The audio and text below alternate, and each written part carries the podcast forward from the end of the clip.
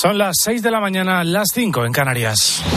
Última hora en la mañana. Antonio Herraiz. Cope, estar informado.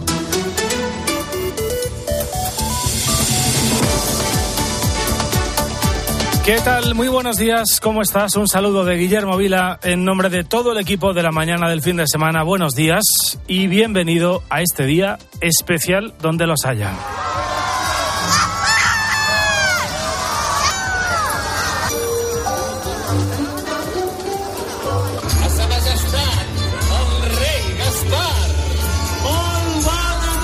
Bueno, pues miles, ¿eh? millones de niños duermen aún a esta hora, pero ojo, ojo que ya les va quedando poco. Y los Reyes Magos, que todavía ultiman las entregas de regalos en toda España, está siendo una noche muy larga, muy emocionante, en la que sus majestades han agradecido, seguro, los kilos de galletas, de mazapanes, de polvorones y demás caprichos que han ido encontrando en nuestras casas. Claro, había que reponer fuerzas después de las cabalgatas de ayer. Hola. Sí, ¿Qué es lo que esperáis de la cabalgata? Eh, las chuches. ¿Os gustan los caramelos? Sí. Me encantan. ¿Y las carrozas? ¿Qué carrozas os gustan más? Eh, los de los Reyes Magos. ¿Tenéis algún rey preferido? Yo ¿Sí? todos. ¿Tú cuál tienes? A mí me, a mí me gusta el Rey Balta- el Baltasar. Bueno, pues esto es el- lo que ocurría en la cabalgata de Madrid ayer, que como siempre fue la más multitudinaria, pero hubo cabalgatas en todas las ciudades y en la mayoría de los pueblos de nuestro país. ¿Por qué? Pues porque ya vienen, ya vienen, ya, ya, ya, ya, ya. Vámonos.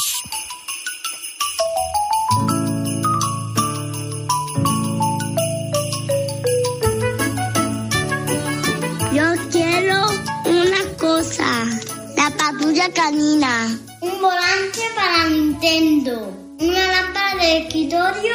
Pues yo le pediría mucho trabajo, mucha salud y mucha paz. Pues nada, que haya tranquilidad, que haya trabajo para todo el mundo y que haya salud.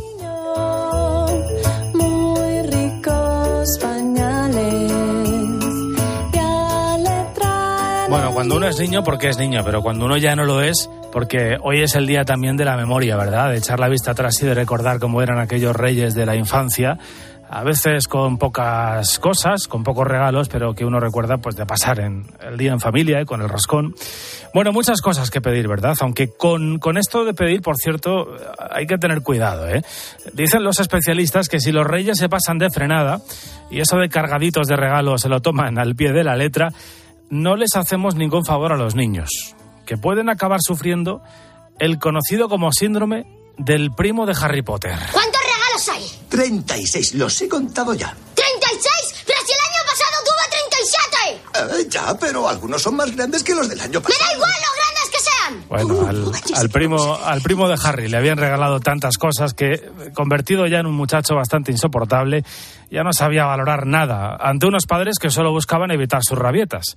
Eh, Para no acabar así, los especialistas recomiendan la regla de los cuatro regalos, a saber, un regalo cultural, uno que sea para llevar, como algo de ropa, por ejemplo, otra cosa que sea algo que realmente necesitan, y por último algo que les haga muchísima ilusión, de eso de abrir los ojos y esto es lo que, lo que yo quería. Bueno, la verdad es que es un placer ¿eh? y un honor colarme en tu casa en una mañana como esta, tan especial, tan privada, tan de tus hijos. Si hace falta que te hable un poquito más bajito, ¿eh? ya, ya me vas avisando, por si acaso. Y, y por cierto, si eres de los que estás solo, por la razón que sea, no te preocupes, ¿eh? que aquí estamos ahora nosotros, luego viene César Lumbreras, a las nueve la misa, que mejor compañía, y a las diez estará contigo Cristina. En fin, que aquí está tu cope de siempre para regalarte las horas de radio que necesites.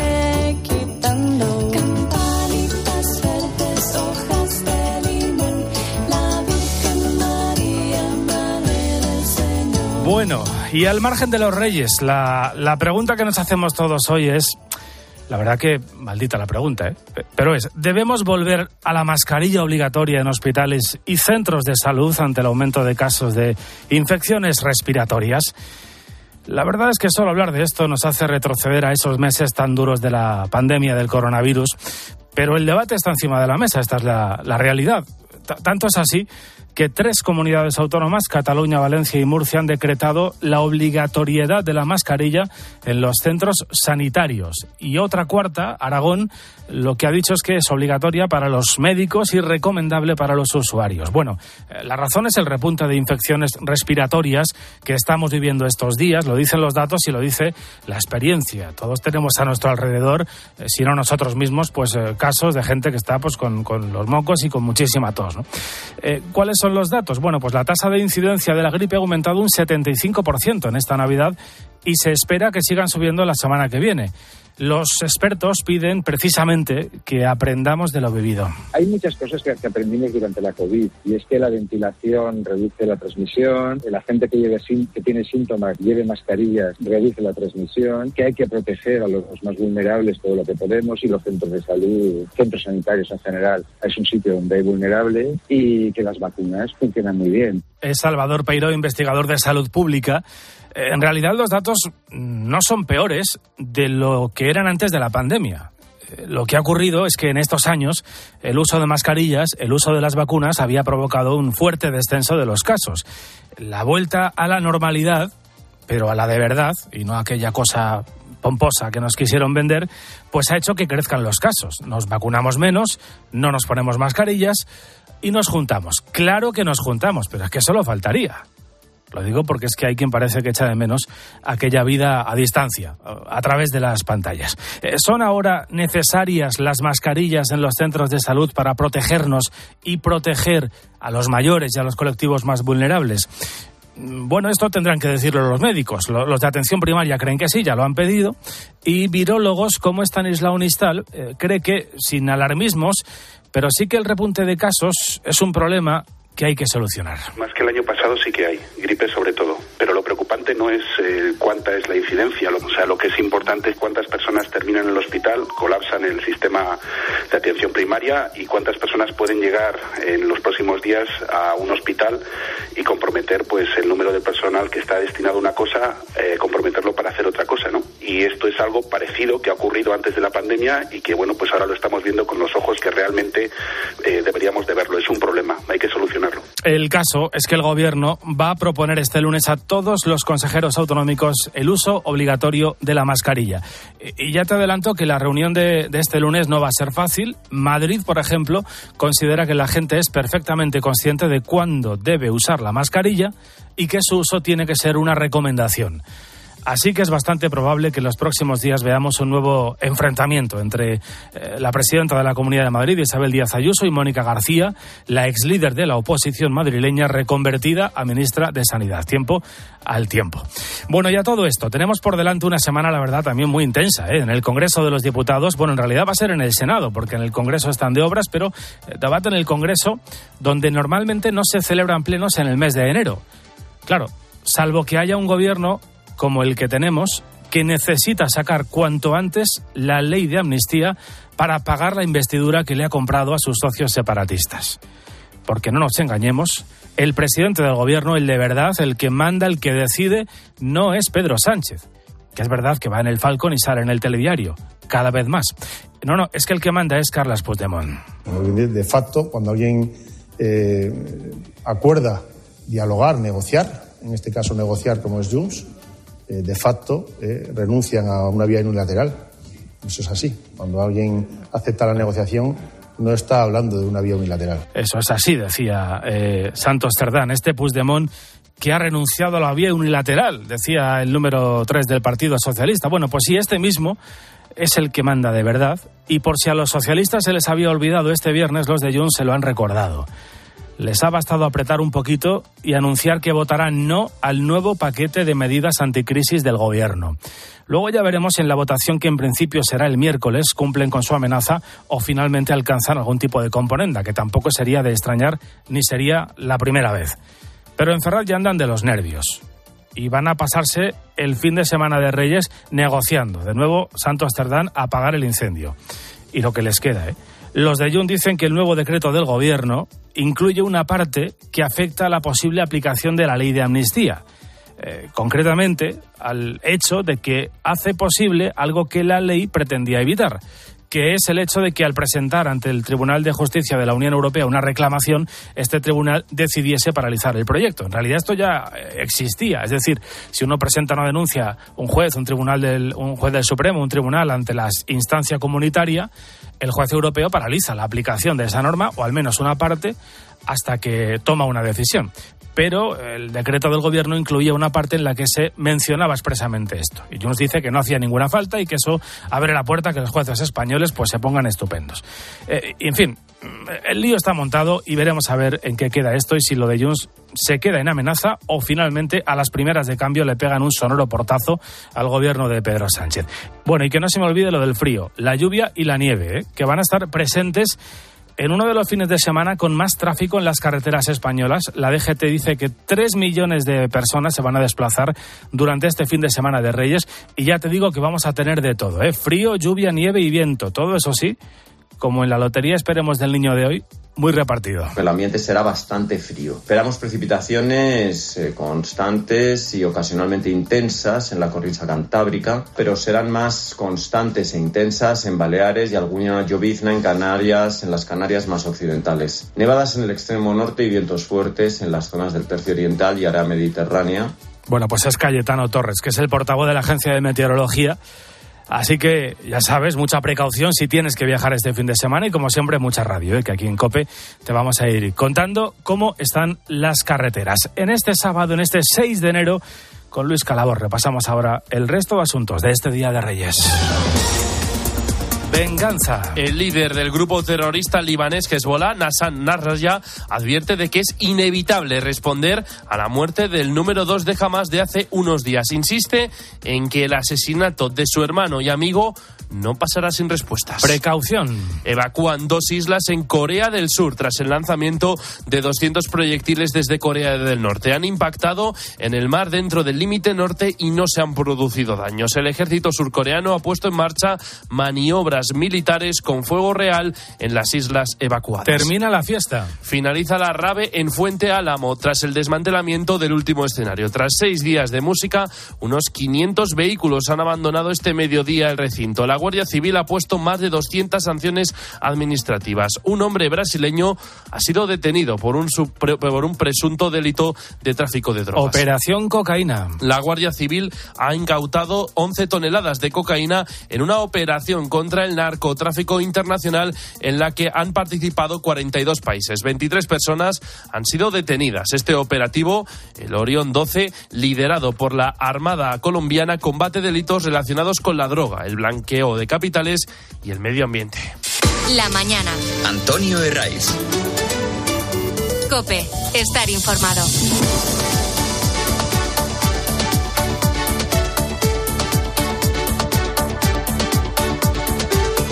Bueno, pues las 6 de la mañana y 12 minutos, las 5 y 12, encantados de estar ahí contigo. Eh, si a esta hora estás ahí con el café y mirando así de reojo el roscón de Reyes, intentando que no te vean, paciencia, paciencia, que todo llega. Bueno, seguimos pendientes de la huelga del personal de Tierra de Iberia, noticia desde luego de la que vamos a estar muy, muy pendientes durante todo el fin de semana, huelga del personal de handling. Eh, que son aquellos que se encargan desde cargar las maletas en los aviones hasta de llenarlos de combustible.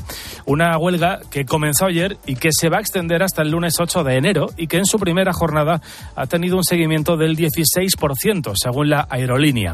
Coincide con la operación retorno de las vacaciones y se estima que en total se cancelen 444 vuelos y que más de 45.000 pasajeros se vean afectados de alguna manera. ¿Qué ambiente se ha vivido, por ejemplo, en el aeropuerto de Barajas? Nuestra compañera Claudia Cid se ha pasado por allí las últimas horas. La primera jornada de huelga ha transcurrido con normalidad. Casi todos los vuelos han salido en hora y los retrasos que se han producido son mínimos de entre unos 5 y 15 minutos. Donde ha habido más demoras son en las llegadas. Algunos vuelos han aterrizado 30 minutos tarde, pero otros lo han hecho con casi dos horas de retraso, según informa AENA. El día ha ido de más a menos. A primera hora de la mañana se notaba bastante movimiento. Los mostradores de facturación y el control de seguridad estaban llenos, pero a medida que fue pasando el día, la cosa se fue tranquilizando. Viajeros como Marta comentan que se les ha dado muchas facilidades. No he sido afectada por la huelga porque mi, mi vuelo no ha sido cancelado ni ha sido modificado. De hecho, me han facturado el equipaje gratis, o sea que yo por ahora no estoy teniendo ningún problema. Otros como Carlos han sido afectados por la huelga, pero les han dado una solución rápidamente.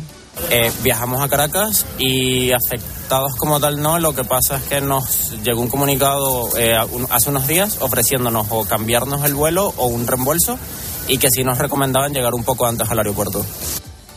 Y es que Iberia ha recolocado a algo más de un 80% de los pasajeros en otros vuelos y a un 11% les han reembolsado sus billetes. Gracias, Claudia, por esa crónica de este día previo a la huelga de este fin de semana. Según ha informado Iberia, se ha proporcionado solución para más del 90% de los pasajeros, pero claro, hay otros, como Carlota, a los que de momento no se les ha dado una respuesta.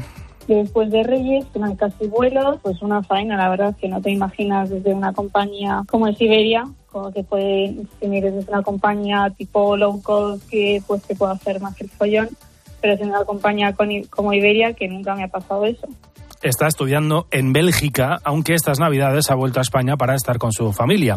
Ahora tiene que volver a Bruselas para hacer los exámenes. Tenía su vuelo de retorno mañana 7 de enero y la solución que Iberia le ha propuesto no le cuadra. Pues nos ha dicho de cambiar la fecha del vuelo, pero te, mm, te pones a mirar y te dan a lo mejor fecha para dentro de cinco días o cosas así, porque los vuelos para esas fechas están todos llenos y no hay casi plazas. Entonces, pues a lo mejor te dan para dentro de cinco días. Y yo, por ejemplo, en mi caso, que estuve allí, tengo que hacer exámenes y todo. Y la verdad es que es una faena. La reubicación es una de las soluciones que está planteando la compañía. La otra es el reembolso del billete. Pero Álvaro Saez, buenos días. ¿Qué tal, Guillermo? Buenos días. A ver, cuéntanos qué más opción tienen los consumidores. Pues mira, según el Reglamento Europeo de Derechos de los Pasajeros, además de la reubicación o el reembolso del billete, los afectados tienen derecho a recibir una compensación económica de entre 250 y 600 euros si la cancelación se avisa con menos de una semana de antelación. Dicho reembolso ha de realizarse a través de la página web de la compañía, de la agencia de viajes donde eh, hemos adquirido los billetes o mediante el centro de atención al cliente. Pero ¿cómo se solicita esa compensación y cuándo eh, debemos esperar para recibirla? Nos responde Enrique García, portavoz de la Organización de Consumidores y Usuarios. hay que solicitarla eh, en la compañía aérea, que tiene un mes para proceder a ese pago de las compensaciones. Si transcurrido el mes la compañía no ha hecho frente a estas obligaciones, el usuario tiene que acudir a la Agencia Española de Seguridad Aérea, que es el organismo que eh, en España se ocupa de la aplicación del Reglamento Europeo de Derechos de los Viajeros. Y en este punto, para poder percibir algún tipo de compensación, como nos cuenta Almudena Velázquez, que es abogada especializada en reclamaciones, la iniciativa la tiene que tener siempre el consumidor. Lo primero, lógicamente, reclamar. Tenemos que tener en cuenta una cosa, y es que el reglamento europeo que protege nuestros derechos como pasajeros establece el derecho eh, no solamente a la devolución de, de nuestros billetes, sino también a una compensación en determinadas situaciones, una compensación económica. Para muchos de los afectados, esta huelga puede suponer quedarse en tierra y la cancelación total de sus vacaciones. Por tanto, ¿qué debemos hacer en caso de que se pierda el dinero del hotel, las entradas a unos espectáculos que hayamos contratado o, la cancela o que esa cancelación suponga también un daño moral? si el eh, usuario sufre algún tipo de daño por la cancelación del vuelo, daño o perjuicio, podría acudir a los tribunales y reclamar una indemnización por los perjuicios sufridos. Eso sí, lamentablemente tendrá que acudir a los tribunales, justificar y documentar cuál es el perjuicio sufrido para obtener la indemnización. Por cierto, eh, en este tipo de casos ya te adelanto que las aerolíneas suelen defenderse diciendo que las huelgas son circunstancias extraordinarias y por tanto imposibles de prever y que no tienen por qué pagar. Pues la realidad es que no. La, normativa de la Unión Europea declara, dice muy claramente que una huelga de personal nunca puede considerarse una circunstancia extraordinaria y que por tanto no se puede usar como eximente de responsabilidad del pago de las indemnizaciones. Y además, te recuerdo que esta huelga de los trabajadores del Servicio de Asistencia en Tierra de Iberia afecta también a vuelos de Iberia Express y de Air Nostrum y, como te decía, va a continuar hasta este próximo lunes 8 de enero.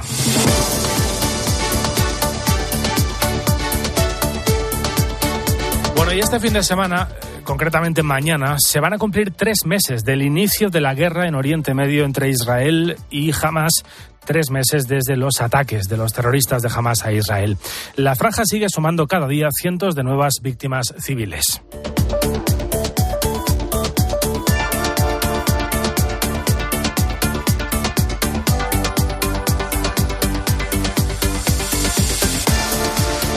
Franja, te decía, sigue sumando cada día cientos de nuevas víctimas civiles y mientras tanto, la tensión crece en la frontera israelí con Líbano tras la muerte en un ataque de uno de los líderes de Hamas.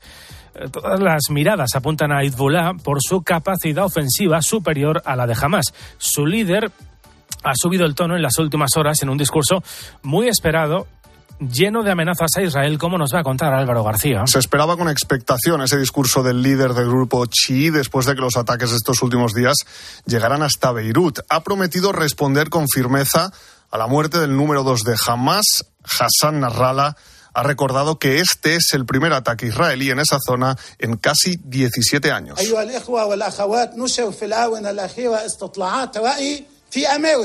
De momento, el grupo mantiene sus ataques en la frontera con Israel. Son ofensivas intermitentes y, por cierto, precisamente en el Líbano está Josep Burrey, el alto representante de la Unión para Exteriores. Se va a quedar allí hasta el domingo, mientras que el secretario de Estado estadounidense, Anthony Blinken, también ha viajado a la zona. Se verá con Erdogan, un tipo clave en las negociaciones, y después visitará otros ocho países hasta el próximo jueves. Gracias, Álvaro. Mientras crece la tensión, Israel sigue firme en sus objetivos. Así lo ha hecho saber el primer ministro Benjamin Netanyahu. Estamos absolutamente comprometidos a lograr nuestros objetivos de guerra, que es destruir a Hamas, liberar a nuestros rehenes y asegurarnos de que Gaza no vuelva a convertirse en una amenaza. Y también garantizar que podamos devolver a nuestros ciudadanos en el norte y en el sur. Para eso aplicaremos la máxima potencia con la máxima precisión en todos los lugares que sean necesarios. La máxima potencia, dice Netanyahu, más de 23.000 muertos llevamos, el 70% según las Naciones Unidas, mujeres y niños. Han aumentado los ataques con misiles en la frontera norte de Israel, además, que da al Líbano. Pero tal y como ha explicado en COPE Francisco José Gampampols, teniente general del Ejército de Tierra en la Reserva, la posibilidad de que esta guerra se expanda a nuevos territorios es aún poco probable. Es muy, muy difícil entender que Hezbollah arrastrara al conjunto del Líbano a una guerra, que es lo que le dice Israel que ocurriría si se escalara en las acciones que se producen a lo largo de esa línea azul, la Blue Line, como alto el fuego en el año 2005, después de una acción israelí ¿no? sobre Líbano. 6 y 22, 5 y 22 en Canarias. Sábado, Día de Reyes, también para los españoles. Felipe y Leticia van a presidir hoy la tradicional Pascua Militar en el Palacio Real de Madrid. Es el primer acto oficial de la Casa Real y el Ministerio de Defensa del año, el primer acto del año, y en el que se estrenará, por cierto, la princesa Leonor, que va a acudir vestida de uniforme. Es la décima vez que Felipe VI preside esta ceremonia, por, eh, cuyo origen se remonta al reinado de Carlos III. Hay expectación por un nuevo discurso de los que podemos llamar importantes, de los que da el rey durante todo el año, esta vez ante los militares y con la resaca aún de su aplaudido mensaje de Nochebuena, Alicia García. El acto arrancará a mediodía con la llegada de los reyes a la Plaza de la Almudena, donde les va a recibir el presidente del gobierno. A continuación les saludará la ministra de Defensa, Margarita Robles, y el jefe del Estado Mayor de la Defensa. También acudirán el ministro del Interior y los jefes de los tres ejércitos. A continuación se rendirán honores, himno nacional y salva de 21 cañonazos y Felipe VI pasará revista a las tropas. Después los monarcas se dirigirán al interior del Palacio Real, donde van a saludar a los alrededor de 200 invitados en la Saleta Gasparini. Y una vez concluido ese saludo, se van a trasladar al Salón del Trono, donde el rey impondrá 20 condecoraciones. A continuación tomará la palabra la ministra Robles y después lo hará el rey. Con su discurso se dará por finalizado el acto. Hay que recordar que la Pascua Militar es una ceremonia profundamente enraizada en la vida castrense de nuestro país. Se remonta al reinado de Carlos III. El 6 de enero de 1782 se recuperó la localidad menorquina de Mahón, que se hallaba en poder de los ingleses, y como expresión de júbilo, Carlos III ordenó a los virreyes, a los capitanes generales, a los gobernadores y a los comandantes militares que en la fiesta de la Epifanía reunieran a las guarniciones y notificasen en su nombre a jefes y oficiales de los ejércitos su felicitación. Gracias, Alicia. Y estaremos pendientes de ese discurso del rey en un momento en el que las relaciones entre Junts y el PSOE no pasan por su mejor momento, tal y como era de esperar. El partido de Puigdemont ya ha anunciado que votará en contra del primer gran decreto del Ejecutivo, el llamado decreto Omnibus, que se llevará la semana que viene al Congreso de los Diputados para su ratificación. Este es el primer gran decreto de la nueva legislatura e incluye diversas cuestiones de índole económica y jurídica. a juicio de Junts, pone en peligro la aplicación de la ley de amnistía. Y al parecer esta semana se constataron las diferencias en un encuentro que han mantenido este pasado jueves Jordi Turul y Santos Cerdán en Barcelona. Encuentros que van a continuar durante todo este fin de semana. En cualquier caso, esto lo que evidencia es que la semana que viene en el Congreso los independentistas van a seguir teniendo la sartén por el mango, Maribel Sánchez. Primer choque del año entre el gobierno y sus socios independentistas y es que los de Junts no se fían de las intenciones del gobierno con el decreto Omnibus que tiene que aprobar el Congreso el miércoles y amenazan con votar en contra. En ese decreto se incluye la modificación de la ley de enjuiciamiento criminal de tal manera que cuando un magistrado recurra al Tribunal de Justicia de la Unión Europea paralizaría los procedimientos en curso, como pueda ser la amnistía. Los independentistas han puesto sobre la mesa los mismos votos que llevaron a Sánchez a la Moncloa y ahora sabemos que llevan días reuniéndose con los socialistas para exigirles que no sigan adelante. Sin embargo, desde Ferrat restan importancia a esos encuentros, valoración totalmente distinta a la que dan en el PP, que auguran una lucha de intereses continua cada vez que el Gobierno pretende aprobar cualquier iniciativa en el Parlamento. El problema está, nos recuerda recuerdan desde Génova en que ese decreto ómnibus también incluye otras medidas exigidas por la Unión Europea para el desembolso de los fondos y urge aprobarlas. Gracias, Maribel. Bueno, hoy es 6 de enero, Día de Reyes Magos, y eh, en estos momentos nos llegan informaciones de que sus majestades los reyes están terminando de entregar los últimos regalos en las casas de nuestro país y como cuenta Gaspar en Cope, hoy es día de despertarse prontito. Ahora, lo que también es cierto es que esta noche va a ser una noche tan especial. Yo lo que les digo, y eso a los papás yo sé que no les gusta, pero lo que les digo siempre es que se levanten muy pronto. Bueno, pues eh, alguno andará ya despertándose, ¿verdad?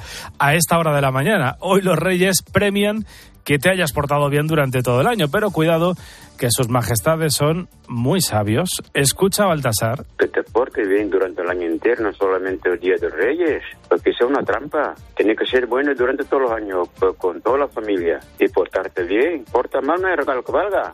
Bueno, la lista de peticiones de los niños no para de crecer y al final no te creas que es fácil para los reyes gestionar el exceso de regalos.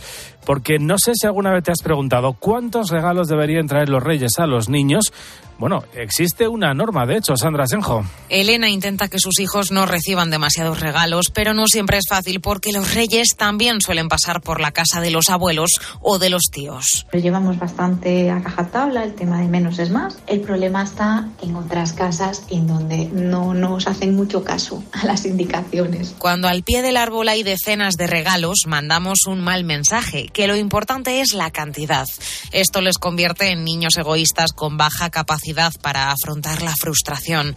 Como explica el sociólogo Francesc Núñez, les convertimos en el primo de Harry Potter. Aquel primo horrible que tiene se siente tan ofendido porque al año después del anterior tiene un regalo menos, en vez de 36 son 35 o algo así, ¿no? Hemos sustituido la cantidad por la calidad. Los expertos recomiendan la regla de los cuatro regalos. Uno que necesite ropa, una mochila, por ejemplo, uno cultural como libros o entradas para un espectáculo, un regalo que permita jugar a toda la familia y otro que le haga mucha ilusión, como una bici o una consola. Ha empezado la batalla en cada corazón. Los cojos corren, los mudos claman la victoria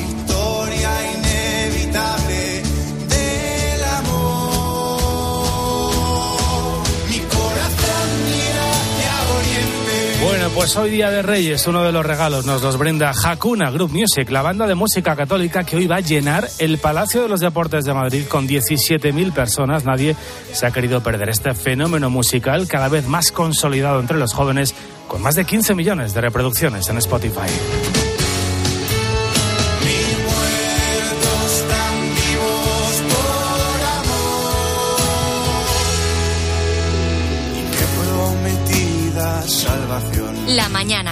Antonio Herraiz. Cope. Estar informado. Vamos a ir a la DGT, la Dirección General de Tráfico. Bueno, estoy en Aldea del Fresno. Estoy en Azrock, muy cerca del epicentro del terremoto. Por el incendio de tres discotecas. Carlos Herrera, Ángel Expósito, Paco González, Manolo Lama. A tres horas y veinte minutos de que arranque este mundial. El ¡Vamos, Jenny! Pilar García Muñiz, Fernando de Aro, Pilar Cisneros. Las primeras elecciones generales en pleno verano. Acabamos de decir adiós a un año en el que hemos vivido muchas cosas juntos. ¡Hola, hola! Y en 2024 seguiremos trabajando para que en COPE encuentres la mejor explicación de lo que pasa a tu alrededor. Para estar con Zelensky hemos estado una hora y cuarto. Votos a favor del candidato. Y aplaudí a la bancada del PSOE. Juanma Castaño, Alberto Herrera. Seis y media, cinco y media en Canarias. Última hora en la mañana. Antonio Herraiz. COPE, estar informado.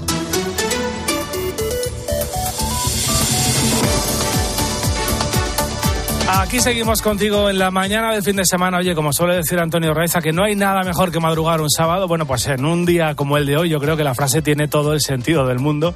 Y de hecho, es muy probable que haya muchos chavales que se hayan puesto el despertador a esta hora, a las seis y media, porque hoy es el día de los niños. Hoy muchos de ellos eh, se están despertando para descubrir, pues, qué les han dejado sus majestades, los reyes de Oriente. Y precisamente hoy, 6 de enero, hemos conocido una de esas historias que te reconcilian, aunque sea un ratito, con la humanidad y que sin duda nos hacen creer que hay algo de especial en estas fechas.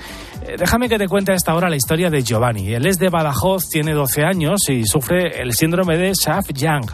Es una enfermedad genética y neurodegenerativa que se manifiesta en la etapa neonatal y que tiene como síntomas la hipotonía, es decir, eh, que tiene los músculos y los huesos más pequeños de lo habitual, tiene también dificultades para alimentarse, retraso en el desarrollo, una eh, discapacidad intelectual, apneas del sueño, es decir, eh, que es una persona totalmente dependiente. Y Giovanni solo había pedido una cosa a sus majestades los reyes, una bici. Sin embargo, y como cada año, los reyes no iban a poder cumplir con el encargo. Su madre Mamen nos ha contado que los reyes de Giovanni nunca eran los que él pedía ni deseaba, y que lo de este año era una más. La bici adaptada que necesita su hijo vale 600 euros, pero con el transporte superaba los 1.000, unas cantidades con las que no podían hacer el encargo a sus majestades. Pues ahora mismo para él, sinceramente le tengo un chanda, porque no encuentras nada y lo que te digo, ahora hemos encontrado la bicicleta, pero por el tema de lo que vale el coste de trasladarla aquí y todo, porque es de Barcelona, pues no la tenemos para Reyes, no la vamos a poder tener para Reyes. Como escuchas, Mamen habló aquí en COPE contando que para este año el único regalo que los Reyes Magos habrían podido conseguir para Giovanni, pues sería ese chándal y que la bici pues no iba a poder llegar.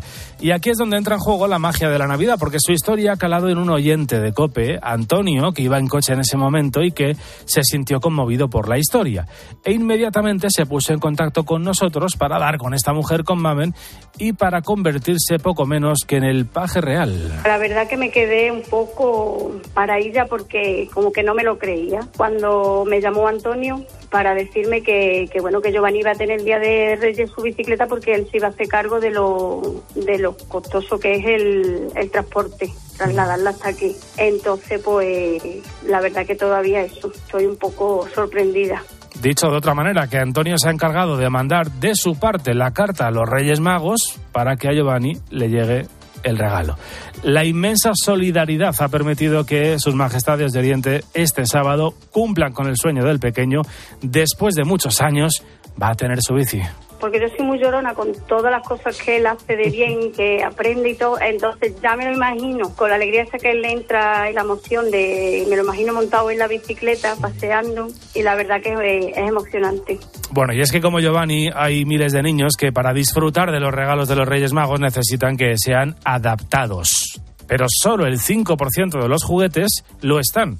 Solo el 5% de los juguetes están realmente preparados para estos niños que tienen necesidades especiales. Son pocos y además muy caros. Eh, se mueven, fíjate, en una horquilla media de entre 120 euros y 5.000 euros.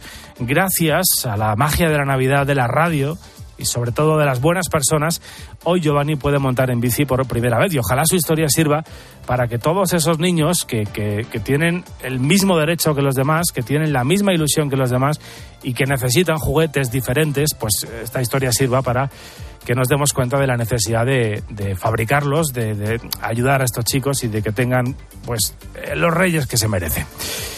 Están pasando más noticias, están pasando más cosas que te voy a contar ya en titulares con la ayuda de Luis Calador.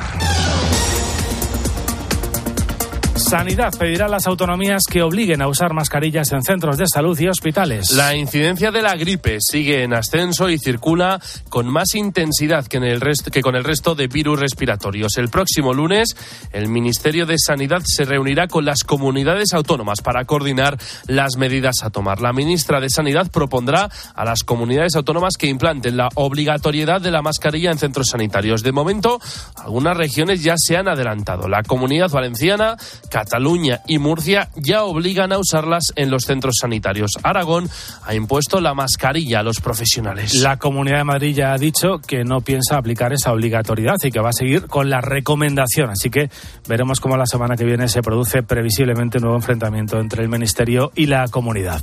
Más asuntos. Iberia cifra en algo más del 15,5%, concretamente en el 15,6%, el seguimiento de la primera jornada de huelga del personal de tierra. Este sábado continúa esta segunda jornada de la huelga. Se han producido retrasos e incidencias puntuales en varios aeropuertos. La aerolínea ha tenido que cancelar 444 vuelos y más de 45.000 pasajeros se han visto afectados, a los que se le ha dado la oportunidad o de recibir el reembolso o de reubicar el vuelo a otra fecha. Los paros continuarán hasta el próximo lunes en plena operación retorno de las Navidades. Y a partir de las 12, sorteo de la Lotería del Niño con 770 millones de euros en juego. Y con un primer premio de 2 millones de euros por serie, 200.000 euros el décimo. El segundo sorteo más importante de la lotería arrancará en el Salón de Sorteos de Loterías y Apuestas del Estado, con menos expectación que el de la Navidad, pero con la misma ilusión. Además, el segundo premio está dotado con 750.000 euros por serie y el tercero con 250.000. Lo podrás escuchar aquí en COPE, en el fin de semana, con Cristina López Slichting. Bueno, y Rafa Nadal, protagonista en el arranque de este año, a pesar de su derrota en Brisbane, Australia, eso sí, se va del torneo con molestias Manu Pérez. El Manacorí ha caído este viernes con el australiano Jordan Thompson en tres mangas, después de desaprovechar hasta tres bolas de partido. Ya en el tercer set se vio un Nadal con molestias, se tocaba la parte afectada tras la operación y veremos si se trata de una semana positiva o negativa para él. Una parte muy similar a lo de donde he recibido la operación, solo espero que sea una, una sobrecarga pero bueno, si, si, se queda solo en una super sobrecarga, pues eh, ha sido una semana muy positiva. Si no, no lo ha sido tanto. En fútbol, Copa del Rey, seis encuentros a destacar el debut del Real Madrid frente a la Arandina a las nueve y media de la noche y el estreno también del Atlético de Madrid ante el Lugo a las cuatro de la tarde. A las cinco, Español Getafe, una hora después, a las seis, Elche Girona, a las siete, Huesca Rayo Vallecano y a las ocho de la tarde, el Alavés recibe al Betis en baloncesto. Euroliga, victoria del Real Madrid ante el EFES turco en un partido histórico con cuatro prórrogas. El Barça ha vencido a Basconia y el Valencia cae frente a Panathinaikos en la Fonteta. Y a las 6 de la mañana y 37 minutos, 5 y 37 en Canarias, vamos a hacer un primer repaso a la prensa. Acaba de volver del kiosco Álvaro Saed, buenos días. ¿Qué tal? ¿Cómo estás? El partido de Puigdemont, Álvaro, que amenaza al PSOE es el gran asunto en los periódicos del sábado. Junts exhibe la debilidad del gobierno de Sánchez, titula ABC, recuerda este diario que el partido de Puigdemont comunicó a Santos Cerdán que votará no a los tres primeros decretos del Ejecutivo como castigo por incluir aspectos que afectan directamente a la ley de amnistía en Europa. El mundo va un poco más allá en la interpretación política de ese no y afirma que en portada que Junts eh, planta al PSOE por crear un gran hermano judicial. Y recuerda que Puigdemont pone en jaque el decreto que desbloquea 10.000 millones de la Unión Europea. La razón habla de golpe a Sánchez y el país opta por no darlo, todo por perdido, dice Junts votará en contra del decreto de medidas anticrisis. Es verdad que del dicho al hecho hay mucho trecho por recorrer, pero es evidente que a las primeras de cambio, Puigdemont ha sacado el mando a distancia de la legislatura para recordarle a Sánchez que tiene el poder de tumbar cualquier ley propuesta por el gobierno. Precisamente el debate remarca esa circunstancia y titula Junts da la espalda a Sánchez a las primeras de cambio y deja en el aire el decreto anticrisis. El confidencial explica que, aunque los independentistas habían mostrado ya su rechazo rechazo sobre todo al primer decreto, el Ejecutivo daba por segura su ratificación. Y si Junts vota en contra, el Gobierno necesitaría los votos del Partido Popular. Y ya adelanta The Objective que el PP baraja rechazar el decreto de justicia de Sánchez por no haber negociado su contenido. Es más, diputados populares presionan a la dirección al asegurar que el Partido Socialista no hay que aprobarle nada. Bueno, el señuelo socialista, para tratar de poner el foco en otra parte, es lo sucedido en la Nochevieja de Ferraz, cuando unas 300 personas apalearon en un acto intolerable, las cosas como son, a un muñeco que recordaba a Pedro Sánchez. Sí, el PSOE alega un posible magnicidio contra Sánchez en su denuncia por la piñata de Ferrat, titula The Objective, que explica que los expertos consultados y los precedentes complican la posibilidad de castigar el apaleamiento a un muñeco en Ferraz. El Independiente, por su parte, cuenta que el PSOE cree que lo ocurrido en fin de año es el colofón del hostigamiento a las sedes del partido que comenzaron en principios de noviembre como protesta a la ley de amnistía. El debate dice que el PSOE señala Vox en su denuncia y publica un vídeo con otros ejemplos de doble moral en la izquierda, el zapatazo a rato, por ejemplo, o echar cal sobre el escaño de Jauregui. La verdad que hay unos cuantos ejemplos ¿eh? que podríamos poner de ataques, de acciones muy violentas y de, en fin. Bueno, vamos con más asuntos. Eh, concretamente con el tercer gran tema, eh, Álvaro, de los periódicos de hoy, que es el aumento de casos de virus respiratorios. Llevamos contándolo desde las 6 de la mañana vuelven las mascarillas a las fotos de los periódicos. Lo vemos, por ejemplo, en La Razón, donde vemos a un joven quitándose la mascarilla a la salida de un centro de salud. El gobierno impulsa las mascarillas y catalanes y valencianos se adelantan, titula El Mundo. A veces recuerda que el Ministerio de Sanidad propondrá el lunes a las comunidades que, se, que sea obligatoria en la mascarilla en todo el territorio. El Confidencial ya adelanta que en Madrid no está previsto fijar su uso obligatorio y se apuesta por la prevención, principalmente en las relaciones sociales. En Voz Populi, por su parte, tiran de meroteca Mónica García, titulan, quiere imponer ahora las mascarillas cuando en diciembre del 21 lo veía como una medida inútil. Vamos con un par de asuntos eh, a caballo, diríamos, entre lo nacional y lo internacional y nos vamos a fijar primero, Álvaro, en la portada de ABC. Sí, sobre una foto del presidente de Estados Unidos, ABC titula Moncloa utiliza también la compra de gas a Estados Unidos para acercarse a Biden y es que, además de recoger a refugiados hispanoamericanos tras la crisis con Argelia y la necesidad de recomponer las relaciones, España importa esta energía al doble de precio que hace cinco años. Y el país, por su parte, ha echado cuentas y le sale que España tendrá en 2024 más tropas en el exterior que nunca. Asegura este diario que la convulsa situación internacional obliga a un despliegue de más de 3.600 militares destacados en una veintena de misiones de forma permanente. Y por último, los Reyes Magos, Álvaro, que se ganan también su espacio en los periódicos de hoy. Protagonizan la portada de la vanguardia. Los Reyes traen la lluvia, entre otros regalos. Titulan Las cabalgatas de los Reyes Magos sortean frío, nieve y lluvia, repartiendo ilusión por toda España, dice el Independiente. Todo a la vez, en todas partes, resume ABC. En el caso de la cabalgata de Madrid, el desfile, uno de los más aplaudidos que se recuerdan. Bueno, pues de Reyes, de regalos, vamos a seguir hablando.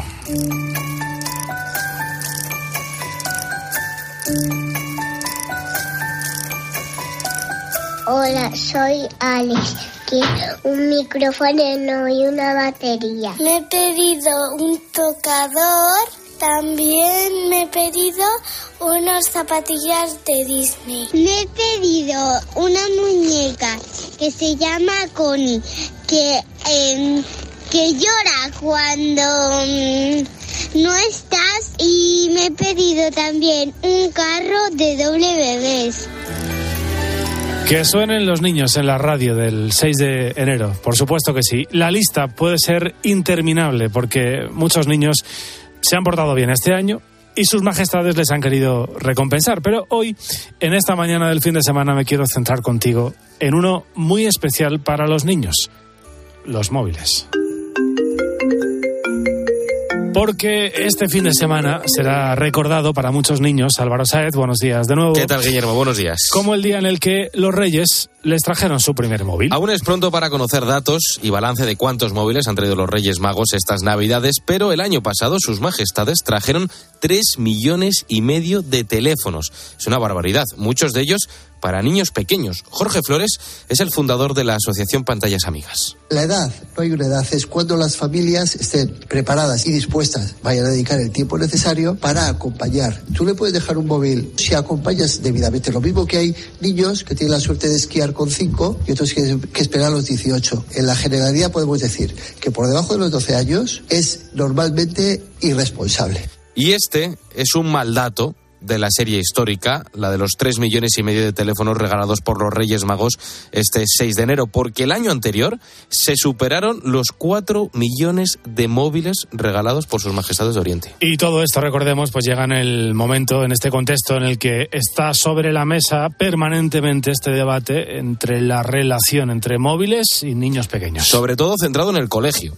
El debate sobre si es bueno o no permitir el uso de teléfonos en los colegios o institutos ha sido y es uno de los grandes temas de conversación. Algunas comunidades autónomas ya han prohibido su uso, como es Galicia, como es Castilla-La Mancha, como es Andalucía, como es Cataluña. Y desde el Ministerio de Educación, su titular, Pilar Alegría, eh, lo cierto es que ha ido variando su posición. Desde aquel primer no se pueden poner puertas al campo, que dijo la propia ministra, a proponer la prohibición de los teléfonos móviles en las aulas de primaria y de secundaria. La propuesta de partida del Ministerio establece un uso de cero minutos en primaria y en secundaria, pues que el uso de estos dispositivos se realice bajo la supervisión y la demanda de un docente, es decir, cuando se exija por necesidades docentes. Una propuesta que analizó aquí en COPE la presidenta del Consejo Escolar del Estado en Canarias, Natalia Álvarez. Nosotros lo que vamos a hacer ahora, como órgano colegiado de participación, es un debate interno, un estudio técnico y a partir de ahí, pues, eh, hacer propuestas para que el uso de los móviles sea positivo. El móvil se puede utilizar en clase, pero se puede utilizar desde un punto de vista educativo. Y no es lo mismo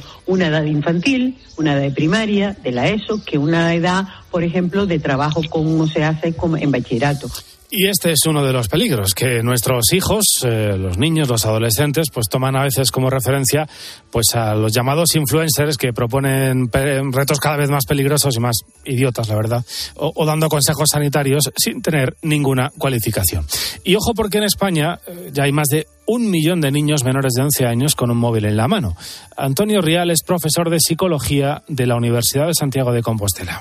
Los chavales eh, como consecuencia de tener un móvil a edades muy tempranas y utilizarlo sin ningún tipo de supervisión, termina invadiendo su rutina, su día a día y termina teniendo un impacto a nivel de convivencia pues muy grave, muy serio. A nivel emocional, pues implica incluso llegar a, multiplicar por cinco o por seis las tasas de depresión. A nivel de salud mental, a nivel emocional, a nivel de aprendizaje se está volviendo en su contra. Pues eh, este es el contexto y ahora la pregunta es, claro, ¿qué hacemos si los reyes en esta mañana del 6 de enero le traen a mi hijo su primer móvil? Se suma a una corriente global que hace que haya un poquito de presión, que podamos adelantar la fecha o que lo hagamos en un contexto en el que a lo mejor como padres no nos sentimos ni siquiera preparados.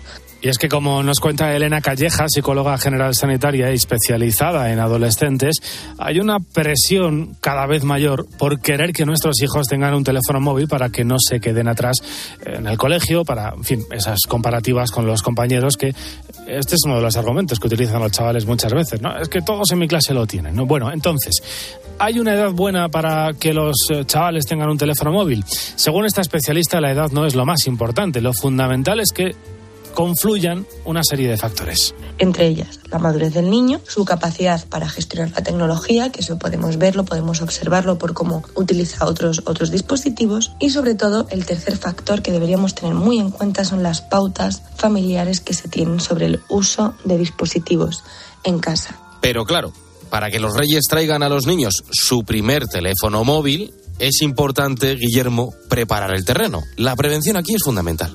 Yo creo que es crucial educarles sobre el uso responsable de la tecnología. Y esto parece muy fácil, parece muy sencillo, parece muy obvio, pero no tiene por qué ser fácil, porque nosotros como adultos no estamos educados y no nos han educado. Nosotros hemos crecido con la tecnología y nos hemos ido amoldando a ella y hemos ido viendo los pros y los contras y hemos aprendido a base de palos. Y lo que queremos conseguir es poder coger a nuestros hijos y poder hablarles de esos fallos que hemos cometido y poder prevenirles la prevención en estos casos es imprescindible. Pero además, hablamos mucho de la educación a nuestros hijos, de prepararles para ese primer teléfono móvil, pero se habla poco de la preparación de los padres, Guillermo, para este momento. Y siempre que hablamos de educación hay una palabra que es fundamental y que es clave, coherencia Es muy importante considerar la responsabilidad y establecer unos límites muy claros en cuanto al límite de las pantallas. Pero esto solamente lo podemos hacer si nosotros como adultos le damos el mismo ejemplo a los niños. Si yo a los niños les digo que no pueden utilizar el teléfono por la noche, pero a mí me ven que soy la adulta con la tablet o con el móvil a deshoras, al final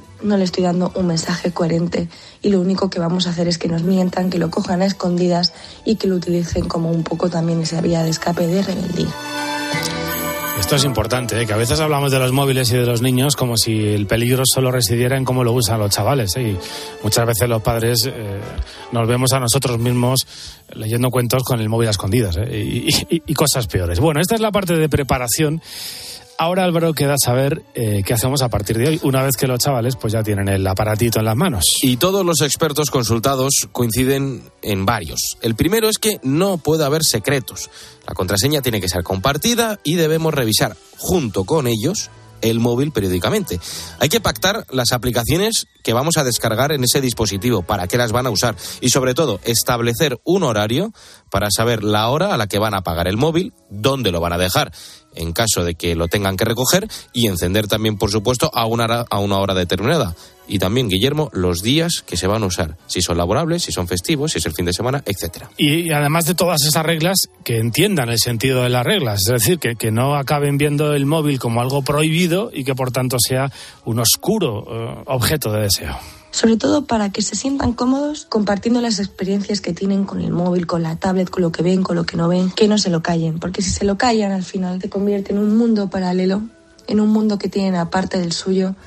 Y en ese mundo es donde van a esconder, donde van a meter las cosas que en el, de, en el mundo de verdad no van a sacar y eso siempre acaba mal. Y es que según un estudio de la Fundación Barrié, más del 26% de los adolescentes hace un uso problemático de estos dispositivos y el 29% confiesa utilizarlo de madrugada.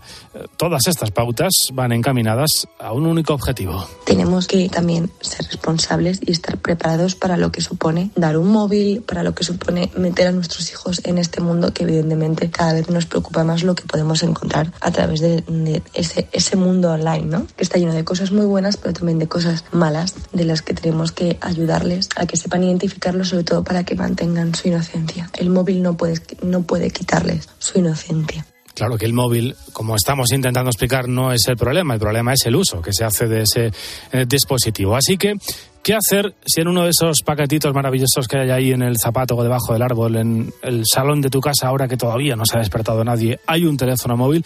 Pues aquí en esta mañana del fin de semana te hemos dado algunas cuantas claves para aprender, aprender junto a tu hijo a utilizar correctamente el dispositivo móvil.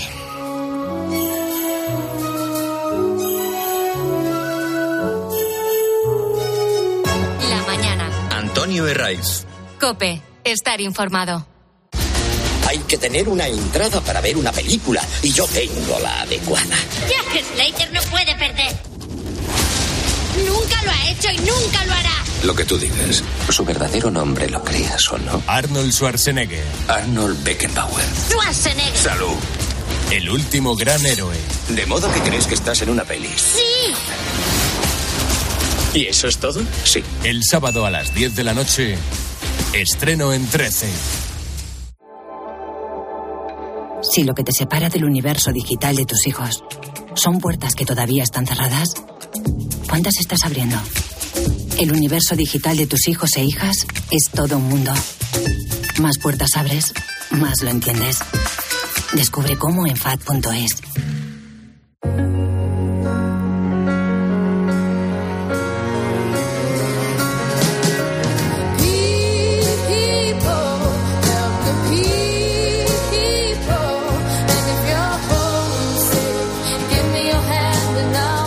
Estamos en esta mañana tan especial, eh, mañana de Reyes Magos, día de Epifanía, últimos días del tiempo de Navidad que aún seguimos disfrutando y celebrando porque son días que tienen un gran sentido para los cristianos. Irene Pozo es la directora de contenidos socioreligiosos del grupo Ábside Media. Hola Irene, buenos días. Buenos días, feliz eh, Día de Reyes. Feliz Día de Reyes para ti también. Todavía no nos ha dado tiempo a abrir los regalos. No. Yo, yo- yo, cuando he salido de casa, lo decía antes a un compañero, me ha parecido ver un camello por el pasillo, pero he hecho así como para no verlo. Digo, nada, Por si acaso, por ¿no? si acaso, me voy a trabajar y luego ya que, que sea lo que Dios quiera. Claro, Guillermo, es, eh, fíjate, un día eh, este eh, en el que celebramos la Epifanía del Señor, en, en que recordamos esa llegada de los Reyes Magos por el nacimiento de Jesús y cómo se dejaron guiar eh, por la luz de aquel niño ¿no? que acababa de nacer y que tanto tenía que, enseñar al mundo. ¿no? Fíjate que es una fiesta también eh, que le gustaba mucho a Benedicto XVI y que no deja de ser significativo, ¿no? que en vísperas de, este día, hace ahora un año, eh, estábamos celebrando su funeral y, entierro. ¿no? Son muchos los escritos, las reflexiones que Benedicto XVI nos ha dejado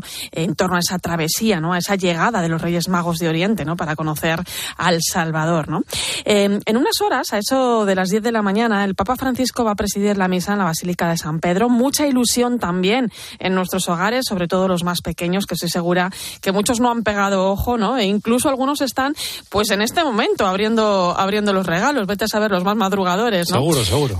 Mañana, domingo, pues otra de esas fiestas, ¿no? De, que podemos decir más entrañables de estas fechas, ¿no? Celebramos el bautismo del Señor que pone fin al tiempo de Navidad. Eh, un momento en el que recordamos el bautismo de Jesús que marcó precisamente eh, el inicio de su vida pública. En muchos de nuestros templos vamos a ver cómo reciben el sacramento del bautismo algunos niños, pero sin duda llama la atención cada año los bautizos de los niños del Vaticano, que no solo tienen el privilegio de recibir esta gracia en la capilla sixtina, sino que es el Papa quien les bautiza. Una tradición que se remonta al año 1981, fue establecida por Juan Pablo II, y en estos más de 40 años son cientos de niños los que han entrado de esta manera en, la vida cristiana, ¿no? Son los hijos de los empleados, suelen ser los hijos de los empleados de la Santa Sede y de la Curia mm, Romana, que además tienen el privilegio de recibir el primero de los sacramentos de manos del, propio Papa. Y ya el lunes, Guillermo, comenzamos el tiempo ordinario, litúrgicamente hablando. También se espera en, en este lunes, a eso de las 10 de la mañana, el tradicional saludo del Papa al cuerpo diplomático con motivo del Año Nuevo y que suele hacer en sus palabras, bueno, pues un repaso a lo que hemos vivido durante el año y trazar de esta manera, pues una radiografía de la situación actual en el mundo, ¿no? Suele estar muy centrado pues en aquellas cuestiones, ¿no? de mayor actualidad donde los representantes de cada uno de los países, ¿no? Los embajadores pues juegan un papel fundamental, ¿no? Seguro que la paz pues será uno de los ejes centrales del discurso del Papa que, esperamos siempre, ¿eh? cada año con mucho interés. Pues también Irene el dicasterio para la doctrina de la fe publicaba esta semana una nota para ayudar a clarificar el documento que conocíamos hace unos días sobre la posible bendición a parejas en situaciones irregulares regular o del mismo sexo. Pues efectivamente, la declaración fiducia supplicans, eh, bueno, pues ante el ruido ¿no? que se ha generado en torno a este tema y teniendo también en cuenta pues que no en todos los países del mundo se vive la misma realidad, ¿no? Doctrina de la Fe ha querido clarificar esta cuestión sobre la posible bendición a parejas en situaciones eh, irregulares o del mismo sexo, ¿no? Lo ha hecho en una nota firmada por el prefecto, el cardenal Víctor Manuel Fernández, reitera que la doctrina sobre el matrimonio no cambia.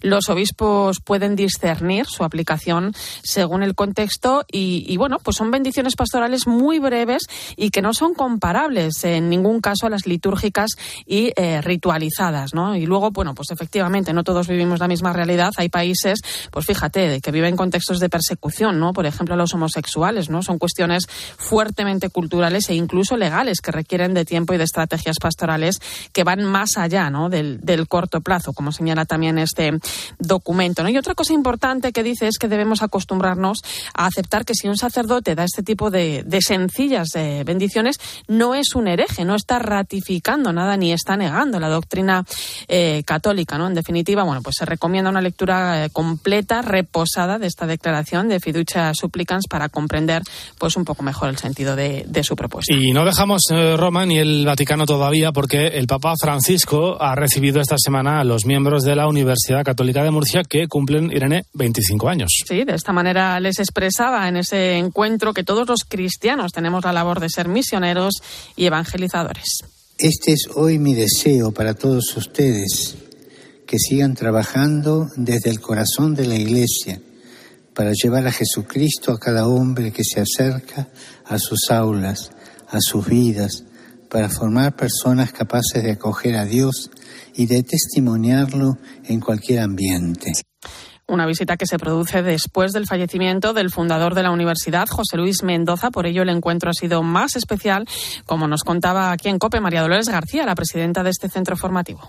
El Papa ha estado recordándonos a José Luis Mendoza, mi esposo, que va a ser pronto un año que murió, y él tenía una gran ilusión con este encuentro con motivo del 25 aniversario de la universidad, una universidad jovencita a la que mi marido dedicó toda su vida, toda su pasión Bueno, y más asuntos de la actualidad de la Iglesia de estos días. Irene, las diócesis de Huesca y de Jaca, eh, que están vacantes desde el pasado 23 de diciembre, tras la toma de posesión de Julián Ruiz Martorell como obispo de Sigüenza, Guadalajara, cuentan ya con un nuevo administrador apostólico. Pues sí, el Papa Francisco ha nombrado a Vicente Jiménez Zamora, arzobispo emérito de Zaragoza, nuevo administrador apostólico de las diócesis de Huesca y de Jaca. Estará al frente de estas dos diócesis hasta el nombramiento y toma de posesión de un nuevo obispo. Noticia que hemos conocido esta semana. Eh, Jiménez Zamora es además miembro de la Comisión Episcopal para la Vida Consagrada en la Conferencia Episcopal y es el coordinador del equipo sinodal de la Iglesia en España para el Sínodo de, de los Obispos. Eh, por cierto, Guillermo, que este domingo los obispos españoles comienzan sus habituales ejercicios espirituales que llevan a cabo siempre en estas fechas ¿no? y que se van a desarrollar durante toda la semana que viene. Está prevista eh, la participación aproximadamente de unos 30 obispos, entre ellos el presidente, el vicepresidente y el secretario general de la Conferencia Episcopal Española se van a celebrar en Collado Villalba, en Madrid. Estarán dirigidos por el jesuita Julio Luis Martínez, profesor de la Universidad Pontificia Comillas, de la que también ha sido rector y colaborador también de la linterna de la Iglesia aquí en COPE. Pues alguien a quien conocemos eh, estupendamente. Pues nada, Irene, muchísimas gracias y vámonos casi ya corriendo a casa a ver si nos hemos portado bien o no. Veremos. Que tengas un buen día. buen día.